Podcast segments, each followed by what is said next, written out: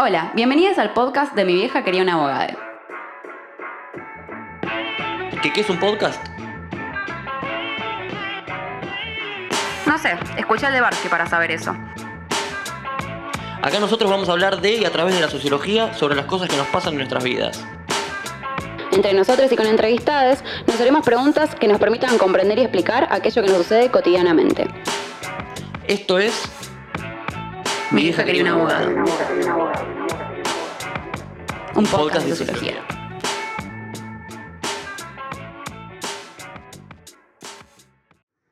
Hola, hola, ¿qué tal? Muy buenos días, muy buenas tardes, muy buenas noches. Sean muy bienvenidos a una nueva edición de Mi vieja quería un abogado, un podcast de sociología, una, una edición especial, una, en realidad voy a ser más claro, una tercera edición del especial que enamoró a la audiencia, eh, a la audiencia de los podcasts, que es ¿Y de qué vas a vivir? Este segmento en el cual indagamos sobre las trayectorias profesionales de, de colegas, colegas recientes, recientes egresados, algunos más grandes, algunos más chicos, pero en general recientes egresados de la carrera de sociología y de las ciencias sociales, buscando un poco a ver cómo hicieron sus trayectorias profesionales, cómo las eh, encarrilaron, qué les gustaba, conociendo distintas perspectivas de lo que puede hacer con esta eh, carrera diversa que es la sociología.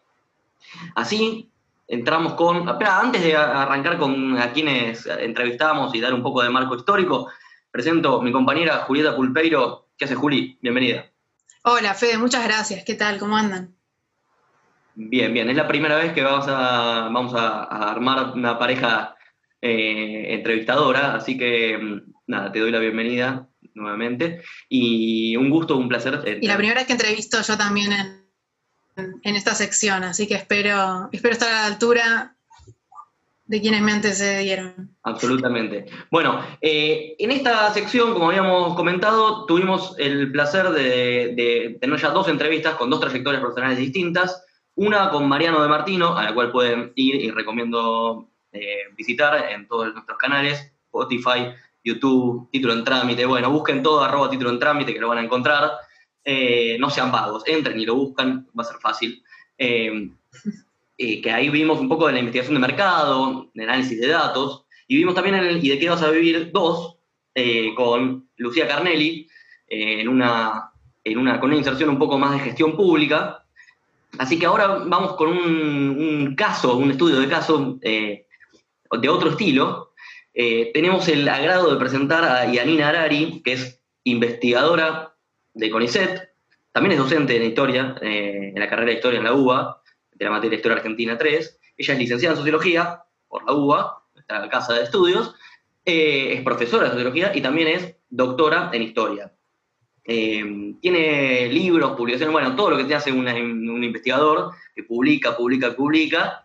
Eh, yo destaco uno nada más, un, un, libro a media máquina, procesos de trabajo, lucha de clases y competitividad en la industria automotriz argentina, 1952-1976, títulos largos como le gusta a los investigadores. Eh, y Anina, te damos la bienvenida a mi vieja querida un abogado. Muchas gracias por la invitación.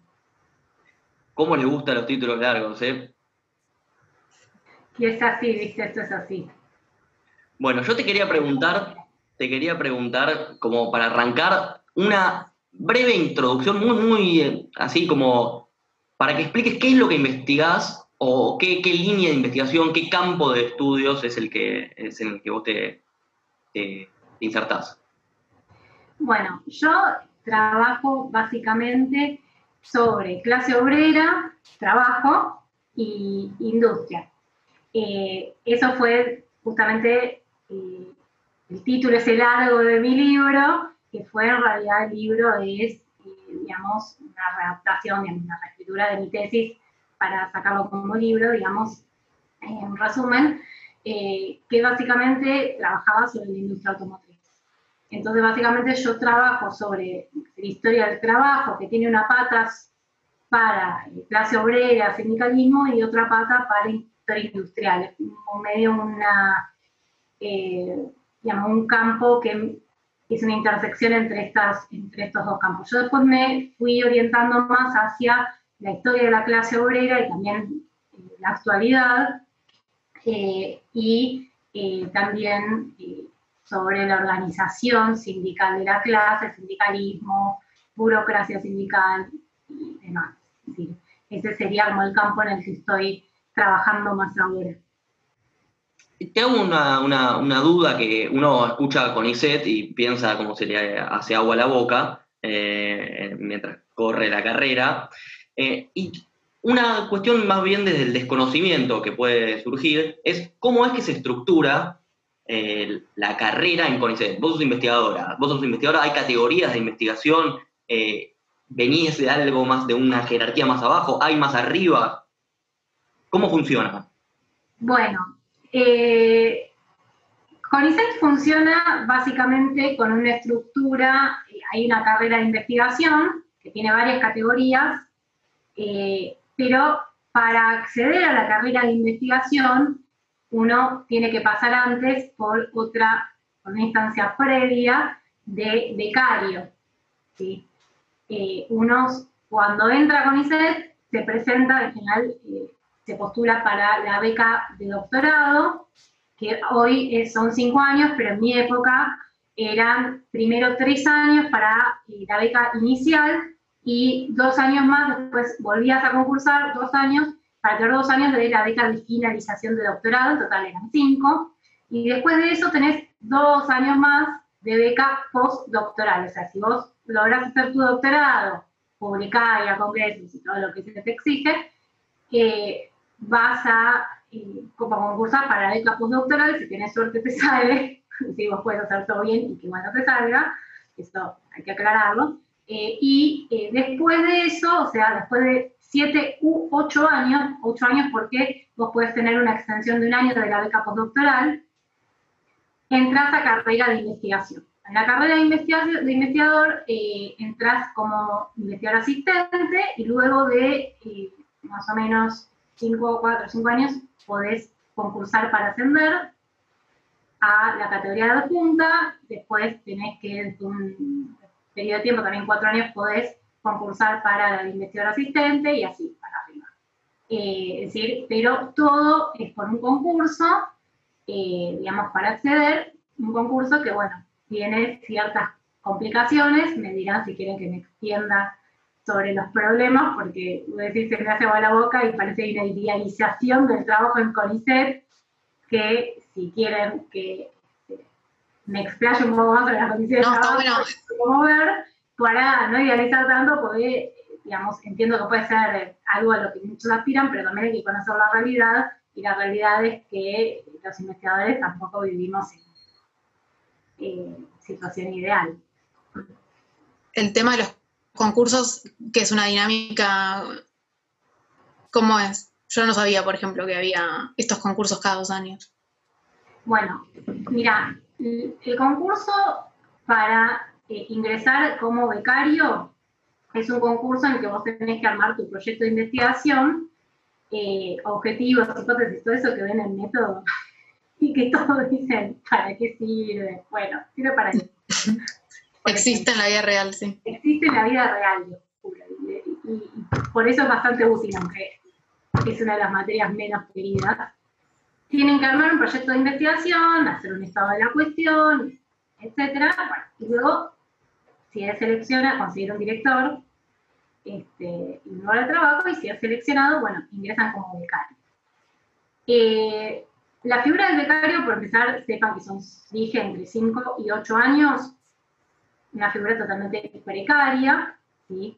Eh, un elemento importante a saber es que las becas eh, son ingreso negro eh, que es muy bajo, digamos, los salarios en CONICET son muy bajos, así que eh, si están pensando en hacerse millonarios, sepan que no van a hacerlo por este medio, igual creo que si ya eligieron sociología, sabrán que no es una carrera que les vaya necesariamente a necesitar este, tener un pasar muy cómodo, supongo que no muchos lo eligieron por eso, eh, pero bueno, CONICET particularmente tiene los salarios bastante deprimidos.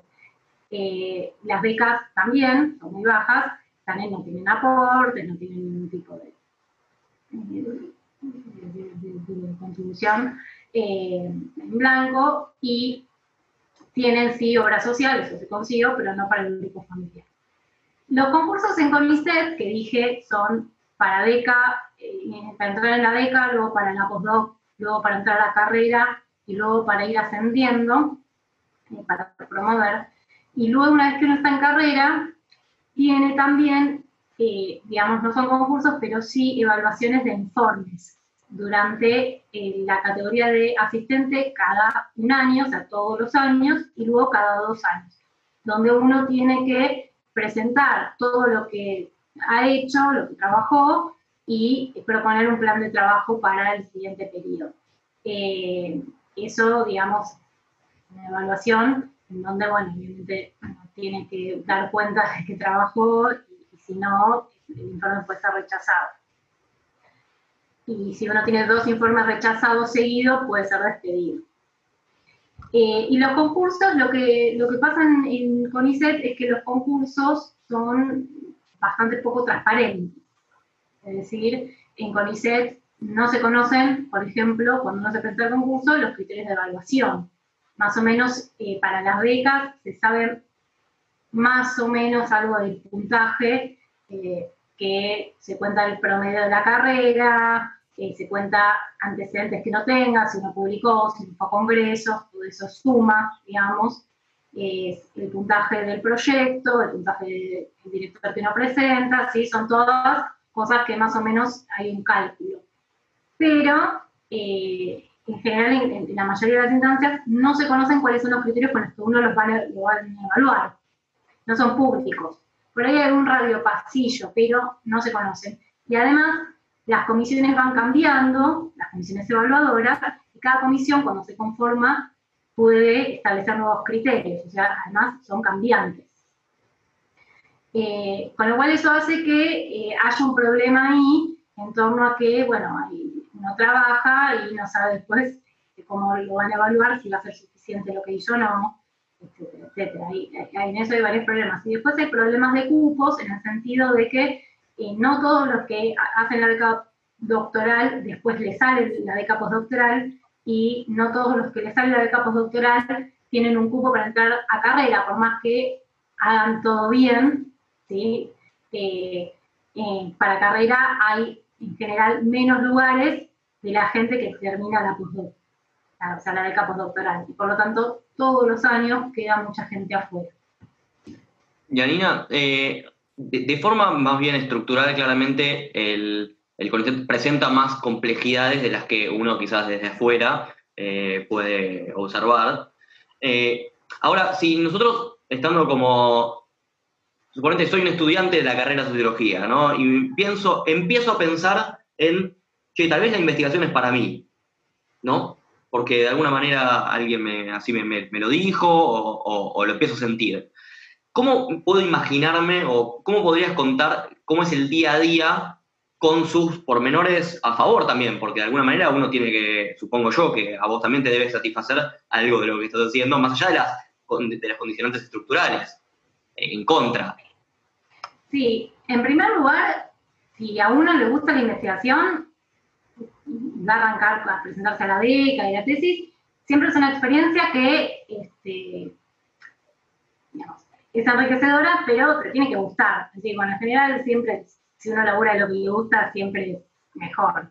No todos tienen esa posibilidad, lamentablemente, pero eh, sí, si es algo que te gusta y te apasiona, está bueno, porque vos estás todos los días eh, con alguna tarea de investigación. Aunque a veces, bueno, también tienes que hacer cosas burocráticas y todo ese tipo de cosas obviamente existen, pero eh, básicamente, digamos, eh, tenés que tener, bueno, la paciencia y la disciplina para avanzar con la investigación, que es algo que mm, se hace más en el mediano largo plazo. Si Piensen, por ejemplo, hoy se calcula que una tesis doctoral tarda cinco años, con lo cual no es que vos vas a ver un resultado inmediato. Tenés que tener como la paciencia para ir, eh, digamos, construyendo la investigación, animándola, avanzando, frustrándote porque por ahí pensabas que ibas a encontrar algo y no lo encontrás, eh, tenés que repensar la investigación, por ahí este, creías que ibas a poder contar con una fuente que se te cae, que no, está, no aparece, o, o hay problemas de acceso, es decir, hay muchas vicisitudes que, bueno, tenés que ir eh, viendo, pero bueno, es un trabajo constante a lo largo de bastante tiempo, o sea, no es algo que, porque por ahí no tienen, no, qué sé yo, tienen la idea de a veces para la carrera o trabajos que haya que hacer, que bueno, lo haces más o menos en un periodo relativamente corto, lo sumo un cuatrimestre, supongamos, ¿no? Un trabajo final de una materia que arrancás al principio. Acá es algo de más largo plazo que requiere mayor constancia, por lo tanto te tiene que gustar ¿sí? Eh, hacerlo. Eh, y después, obviamente, lo que hay que tener en cuenta es que hay un campo muy grande para, para trabajar, en el sentido de que, eh, digamos, según lo que a vos te apasione, más allá de la temática, también hay distintas tareas, hay algunas investigaciones que requieren por ahí laburo más con fuentes orales o con fuentes escritas o con estadísticas, es decir, eh, también eso es algo a tener en cuenta cuando uno elige el tema, porque cuando uno decide abocarse a la investigación tiene que elegir un tema.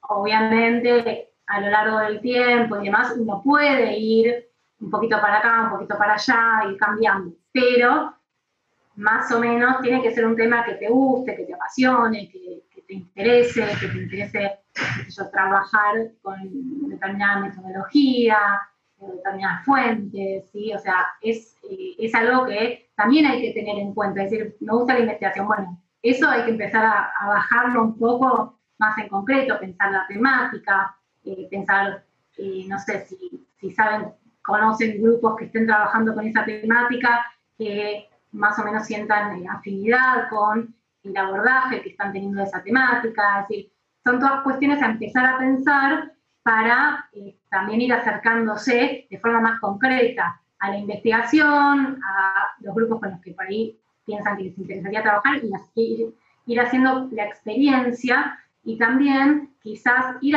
ir ya empezando a investigar eh, durante la carrera, no hay que necesariamente esperar a recibirse.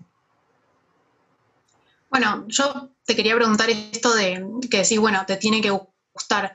Eh, ¿Tu interés por la investigación vino de la mano de un tema ya? O sea, vos llegó un punto en el que dijiste, bueno, ¿es esto? ¿O fue más como, bueno, capaz historia y la beca y de repente el CONICET apareció como en el medio? ¿O vos estabas, eh, apareció el tema y dijiste, yo quiero investigar y dedicarle, porque también como que se puede investigar con distintos grados de, de dedicación, digamos, y CONICET es un grado de dedicación grande, como quiero investigar, dedicarme, publicar horas, etc. Eh, y eso, yo quería saber si vos eh, agarraste un tema y dijiste, bueno, esto es para ir a CONICET, o cómo apareció eso. A ver, eh, una aclaración. Cuando yo entré a CONICET, CONICET no era lo que es ahora. Es decir, no se sabía mucho que era CONICET porque no había la cantidad de ingresos como hay ahora, que es una realidad, digamos, más presente, me imagino, este, porque hay muchos estudiantes que, bueno, terminan y se presentan a beca o entran a la beca y demás. En ese momento no era así porque CONICET venía a estar cerrado, estoy hablando mediados de los 2000, casi en el 2000, y recién empezaban las, camadas de, las llamadas a beca, la, apertura de concurso de becas, eh, con mayores, mayores cantidades de ingresos. Entonces, no es que uno tenía mucha idea, eh, y no, no es que era una perspectiva, yo no tenía en, mi cabeza la perspectiva de hacer CONICET cuando estudié sociología, de hecho no sé qué perspectiva tenía, me imagino que mucho debe pasar, pero no es que yo, ya mientras era estudiante tenía este, pensado que por ahí estaba CONICET como posibilidad de, como posible salida laboral. Eh, a mí siempre la historia me, me, gustó, de hecho yo estuve a punto de pasarme la carrera de historia, hice tecnología del CBC, estuve ahí. Eh, después dije, bueno, ya estoy, sigo, estoy en el baile.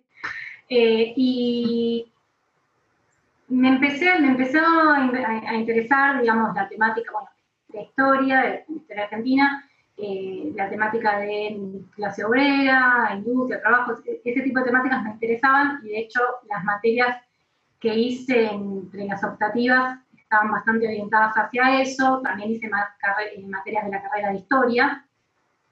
Y ahí, este, bueno, empecé a, a, ligarme con un grupo de investigación. Ahí empecé, yo ya, mientras estaba ya en los últimos años de la carrera, me gustó, me, es algo que me, me, despertó, pero bueno, yo no lo conocía porque en la carrera, eh, si bien hay alguna instancia de investigación, y eso creo que es algo positivo de la carrera, eh, son, como dije, cosas muy cortas, muy acotadas, eh, método, bueno, te da herramientas para investigación, pero bueno, no es que no hace una investigación. Y la verdad es que, me, gustó. dije, bueno, esto, esto me gusta, realmente me, me interesa. Eh, y, y, bueno, ahí arranqué, bueno, se presentó entonces, cuando después me recibí, la posibilidad de, presentarme a la beca. Y si les voy a ser sincera, no es que yo era muy consciente de lo que me metía. O sea, dije, bueno, y me gusta la investigación, este, la posibilidad de presentarse a la beca, yo estaba, venía de todo el laburo precario, enero, eh, en fin. Eh, y yo laburaba, yo hice además la carrera de periodismo un terciario y bueno, laburaba de eso, algunas cosas freelance, algunas cosas en otro laburo, en negro, ganaba dos mangos y que bueno, qué sé yo, me presento a la beca y en ese momento eh, les dije era por tres años, así que bueno, dije, bueno, son tres años, veo cómo me va, vemos qué pasa. Eh, es que eran cinco años. Eh, y bueno, me presenté, la verdad que, bueno, me gustó, me, anoté para el doctorado, porque el requisito.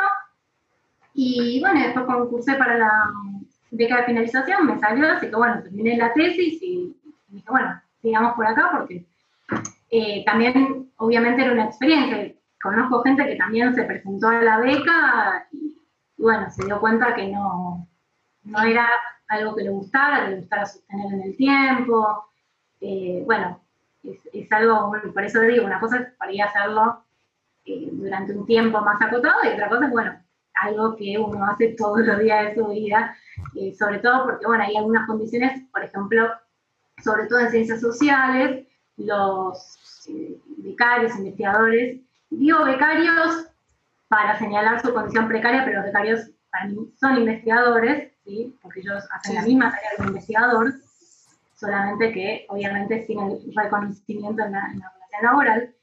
Eh, en ciencias sociales eh, hay muchos compañeros que están trabajando sin un lugar de trabajo físico, hay que ir a trabajar.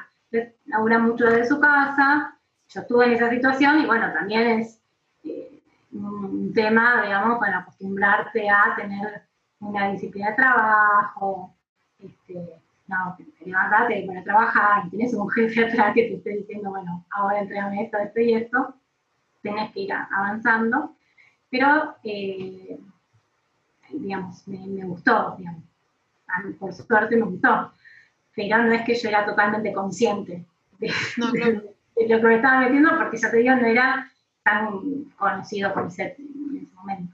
de alguna manera vos como que inmediata, como que no tuviste una mediación en la mitad entre terminar la carrera y entrar a CONICET, ¿no? Entonces yo lo que pregunto es, esa, que, esa presentación de, bueno, una oportunidad que cayó del cielo, yo quiero saber es, ¿cómo es que eso se, se presenta? O sea, ¿alguien te, te, lo recomendó? ¿Alguien te dijo, che, vos vas para esto, podrías? Eh, ¿Fuiste guiada por alguna persona? Eh, ¿Cómo, ¿Cómo es eso? ¿Alguien te asesora? O bueno, ah, mira, me llegó una, ni me imagino en ese momento, ¿no? Como me llegó una noticia, eh, una convocatoria en... No te, no te imaginas que en ese ah, momento las cosas se, se presentaban en papel. O sea... Por, por eso, ¿quién, ¿quién te guía? ¿Alguien te guía ahí o es como totalmente autónomo? Hoy en día subís todo el FIGEO, el, sistema de, de, de, de Conicet, pero en ese momento era fotocopia de todo, foliado a mano, era hermoso. Por eso, eh, eso solo es imposible, o me imagino yo que debe ser imposible, antes y ahora, porque debe ser un mundo. Sí, es un mundo. Mira, eh, efectivamente vos cuando te presentás a la beca, eh, te presentás con un director, ¿sí? O directora. No es que vas solo, que y bueno, presentes. A mí lo que me pasó fue que ya te, te comenté, yo me mm, digamos, me lié, empecé a laburar con un grupo de investigación. Eh, y bueno, y ahí ya estaba, digamos, eh, presente el tema de CONICET porque ya había compañeros que se habían presentado. Entonces, bueno, era como, bueno, digamos, si querés dedicarte a la investigación, bueno, y a mí medio que me vino como, bueno, yo, digamos, me recibí, ya venía investigando, obviamente otro ritmo, ¿no? Porque laburaba, usaba y demás. Eh, y, dije, bueno, este, me metía eh, hasta la beca, y me, bueno, me dijeron, bueno, ahora es la, presentación, ¿querés presentar? Y sí, bueno, vamos, probamos. Este, tampoco es que dije, bueno, me va a salir así de una, no sabía. Eh, y bueno, y ahí este, me puse a laburar en el proyecto eh, para presentar. Eh, después tuve que conseguir director para CONICET, que tenía que ser, bueno, alguien, tiene que cumplir determinadas características, no es que cualquier persona puede ser director o por lo menos ser director con chances, es decir, que le den determinado puntaje para que salga la beca. y bueno, ahí me, me presenté, fue, fue así, tampoco fue así, bueno, obviamente ya digo, todo lo más difícil de todo fue hacer todo el papelito, los papelitos, el foliado, la mano, la carpeta y todo. La burocracia. toda la parte burocrática que, bueno, como, como, dije, digamos, son cosas que no es que, no solamente investigan, hay, hay mucha cosa burocrática que hay que hacer también. Claro. Che, y yo quería eh, indagar un poco en este vínculo entre la sociología y la historia, ¿no? Porque eh, pensaba en esto del método. ¿Vos usás métodos de historia o usás métodos de socióloga, por ejemplo? ¿O cómo, cómo la licenciatura y el doctorado eh, colaboran entre sí? ¿O vos sentís que capaz te pegaste el volantazo y estás más cerca de la historia que de la sociología? ¿Cómo ves como eso, lo, lo que vos haces? ¿Cómo lo encuadrás? Yo no haría una distinción tan tajante eh, entre una cosa y otra, sobre todo por el periodo en que yo laburo. no es que, digamos, no sé, hago historia antigua, bueno, entonces laburas con otras cosas. Está bastante cercano, se entiende lo, que yo hago con lo que estudié en la carrera, digamos.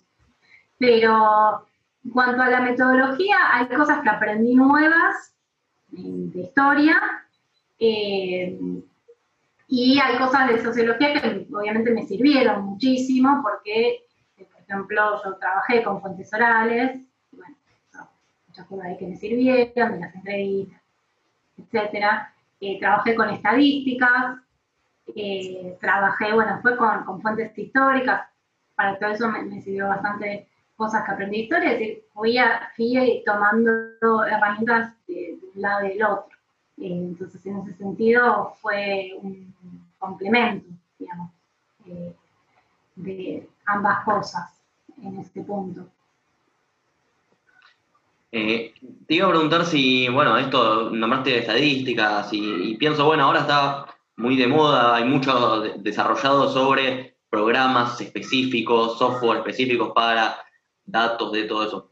¿Vos algo de eso utilizás en la investigación? ¿Es un, Tal vez es una cuestión más bien personal, no digo la investigación, tu investigación. Mira, no, porque entiendo que digamos, lo que te referís son eh, software donde vos por ahí cargas datos de, no sé, encuestas o por ahí de Big Data o, cuestiones más, eh, datos más grandes. Yo, más que nada, laburo, laburé por ahí estadísticas económicas, con datos que recolecto y yo personalmente uso el Excel. Usé el Excel para eso, que me, era suficiente, es decir, no necesité eh, tampoco eh, programas mucho más sofisticados, porque bueno, era estadística más sencilla si se quiere, pero que sí me ha servido cosas que aprendí en la carrera, en ese punto. Bien, y, y una, mm, una así, pues, aparte está, ya llevamos más o menos media hora y más o menos. Yo lo que te quería preguntar es, eh, uno tiene la sensación de que el trabajo de investigación es solitario. Eh, y quizás eso a veces abruma, ¿no? Como pensar en, uh, cinco años, tres años, cinco años, siete años, vivir de eso, siempre en forma solitaria.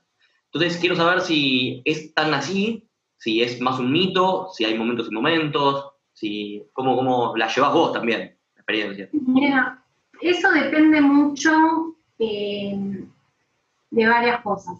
Eh, porque efectivamente, digamos, en el momento de la investigación vos con tu computadora, con, tu gato, digamos, depende, bueno, tenés que eh, laburar mucho tiempo solo, sí, porque tenés que escribir mucho. Tenés que escribir artículos para publicar, tenés que escribir académicos, papers, tenés que escribir ponencias para congresos, etcétera. Hay mucho tiempo que, bueno, sí, trabajas solo, lógicamente. Pero eh, si uno está trabajando dentro de un grupo de investigación, cosa que no necesariamente es el caso de todos, o sea, hay gente que labura más en solitario, no labura dentro del grupo de investigación, en mi caso, laburo dentro de un grupo de investigación, eh, que tenemos reuniones periódicas y entonces vamos intercambiando los avances y, demás, este, y debatiendo entre todos, lo cual bueno, hace que no sea tan solitario el laburo, en la medida en que uno va haciendo un trabajo más colectivo, este, dentro del grupo de investigación, eso no se siente, digamos. Este, y bueno, después hay otras instancias también de, de, sociabilización, trabajo eh, donde uno tiene intercambios, qué sé yo, los congresos o demás, que bueno, eh, uno va también intercambiando con otros, con otros investigadores, pero en el día a día, si uno más o menos trabaja con algún grupo de investigación, y bueno, va intercambiando, eso pasa. Y después eh, hay lugares de trabajo que tienen un lugar físico donde uno puede ir y bueno, eh, ve a, otros compañeros de forma diaria, entonces eh, eso por ahí lo menos solitario, pero hay un punto en donde es un trabajo que uno hace Solo, obviamente también existen, por ejemplo, uno puede escribir artículos en coautoría con otros colegas que también ahí vas trabajando el texto con otros, etcétera. Ese tipo de cosas también existen. Bueno, y te queríamos hacer una pregunta así un poco profunda, quizás para que revises toda tu vida desde los inicios, pero no, pero si tuvieras que, que, volver a ese momento en el que te estás estabas terminando la carrera, eh, ¿harías lo mismo? Quizás te hubieras cambiado de historia antes o no. ¿Qué harías? Eh, no sé. Eh, yo creo que sí, haría lo mismo. estoy finalmente conforme. en su momento. Aún con todas las dificultades. Sí, digamos, yo en su momento, este, la verdad es que renegaba bastante contra la carrera, digamos, digamos varias troncos de la carrera que no, me gustaban, no me cerraban eh, y demás, pero, pero después encontré, digamos, el gusto a otras cosas, o sea, creo que eh, con las optativas uno puede más o menos ir armándose un recorrido que, con el cual uno se sienta más cómodo, que, con, temas que a uno le gusten más, materias que, que por ahí este, uno tenga mayor interés y entonces eso me parece que compensa un poco y hace que también uno pueda ir armándose su formación para el lado que, le interesa. Así que me parece que estuvo bien. Eh, este, creo que, que, hice un recorrido que, bueno, me trajo hasta acá, que la verdad que estoy conforme, ¿no? Digamos, más allá de todas las... Te trajo hasta el podcast, decilo, decilo, te trajo hasta el podcast. me trajo hasta ahí. Esta entrevista. Este, no, la verdad que bueno, me gusta lo que hago, no, digo, más allá de que obviamente, eh, bueno, todas las, cuestiones de las problemáticas laborales que tenemos en CONICET y demás, pues, bueno, habrá que dar una lucha, este, a mí me gusta el trabajo que hago, me gusta, me gusta esto y bueno, eh, creo que, que, sí, no, no sé qué, qué hubiera hecho con sociología si no, si no entraba en CONICET, pero probablemente docencia, yo después hice profesorado, pero, pero a mí me gusta esto, la verdad que, que al que le gusta la investigación se lo recomiendo. Eh, es un gusto escuchar una nueva edición de y, qué vas a vivir, porque nos responde un poco a nuestras propias preguntas, que tal vez estamos en ese, en ese proceso, justo, todavía no terminamos de insertarnos en... No, no terminamos de detectar qué es lo que nos gusta Imaginémonos qué es lo que pasa con los otros que todavía ni llegaron a estar cerca de, terminar la carrera. Eh, así que eso por ese lado, agradecerte. Vos, Juli, no sé si tenés alguna última pregunta que se te ocurra para hacerle, si no, vamos encaminándonos hacia el cierre. No, me quedaron muchas preguntas, mucho todo. Comentario me parece muy interesante y muy de mi interés personal, digamos, todo. Pero bueno, un placer, me parece que, que está buenísimo, si alguien está pensando más escuchar este maravilloso capítulo de este maravilloso podcast y decir, bueno, tengo una experiencia y, quizás respuesta a algunas preguntas, ¿no? Sí, para, para todo ese mundo que se pregunta, che, tal vez es para mí la investigación o no, y no sabe exactamente cómo responderlo, porque tal vez no tiene un referente, ¿no? Un referente empírico para decir, ah, mira, es esto o no es esto, y más cercano en el tiempo y en el espacio. Eh, yo te una última antes de, cerrar. Eh, una cosa que tendrías que, que pensás que, desde tu punto de vista, habría que agregarle a la carrera de sociología. ¿Una sola? Puede ser muy genérica, pero una, eh, una decís, esto te hubiera gustado salir con ese conocimiento o salir con esa, ese contacto, ese algo. No, no, no, pero es una pregunta muy... Es una pregunta que no sé si, no, que no puedas responderla. Es muy buena porque eh, es muy buena en el sentido de que la carrera es muy buena. Es muy, es muy bueno, pero tengo que pensar un poco más para decirte una cosa que Está bien, no hay problema. Eh, eh, me gustaría, pero. Nos vamos, sintiendo que la carrera entonces es completísima. no, pero ella, eh, Yanina comentó en un momento que, trabaja mucho con. ¿Eh? No, Yanina comentó que trabaja con fuentes orales y yo pensaba, no aprendimos a trabajar fuentes orales en la carrera. No, pero algo por ahí de la entrevista, sí se ve, método Quali, eso se ve. Eh, tampoco piensen que en historia eso pasa, o sea, eso también uno lo va aprendiendo más eh, con la experiencia, digamos, de investigación, leyendo cosas después, en el posgrado, o sea, hay muchas cosas que me digo, bueno, por ahí la carrera estaría bueno que las tengan, pero por ahí no a todos eh, les interesa más tanto, tanto la investigación, por ahí hay cosas que qué sé yo, que modificaría la carrera. Por ejemplo, yo creo que el tema de que el profesorado esté tan lejos eh, después de la licenciatura, quizás es un problema para la salida laboral. Eh, después hay cosas que yo creo que por ahí, para mi gusto, quizás le faltaría un poco más de, historia de la carrera, de cosas, de llevar todo un poco más, eh, bajarlo un poco más a tierra, digamos, no sea todo tan teórico y que parezca que, digamos, digamos, el mero ensayismo en sí mismo es un una contribución al conocimiento de, la humanidad sobre la sociedad.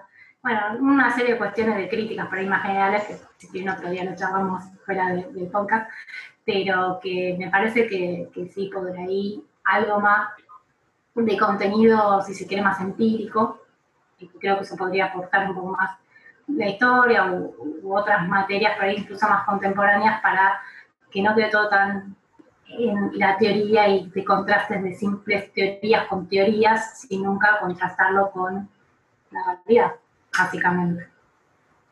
Muy bien, sí, es un poco todo. Nos no va a impulsar a seguir discutiendo al interior, porque estos debates también los planteamos nosotros al interior de la banda del título en trámite, que nos seguimos preguntando y también intentando responder a esa pregunta.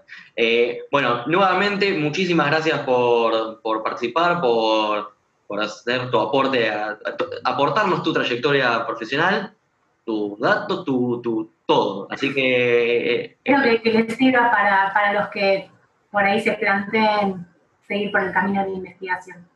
Muy bien. Bueno, esto lo pueden escuchar, lo van a poder escuchar en Spotify, YouTube, siempre arroba título en trámite, Twitter, en Instagram, eh, comentarios, eh, saludos a Yanina y todas esas cosas también lo pueden hacer.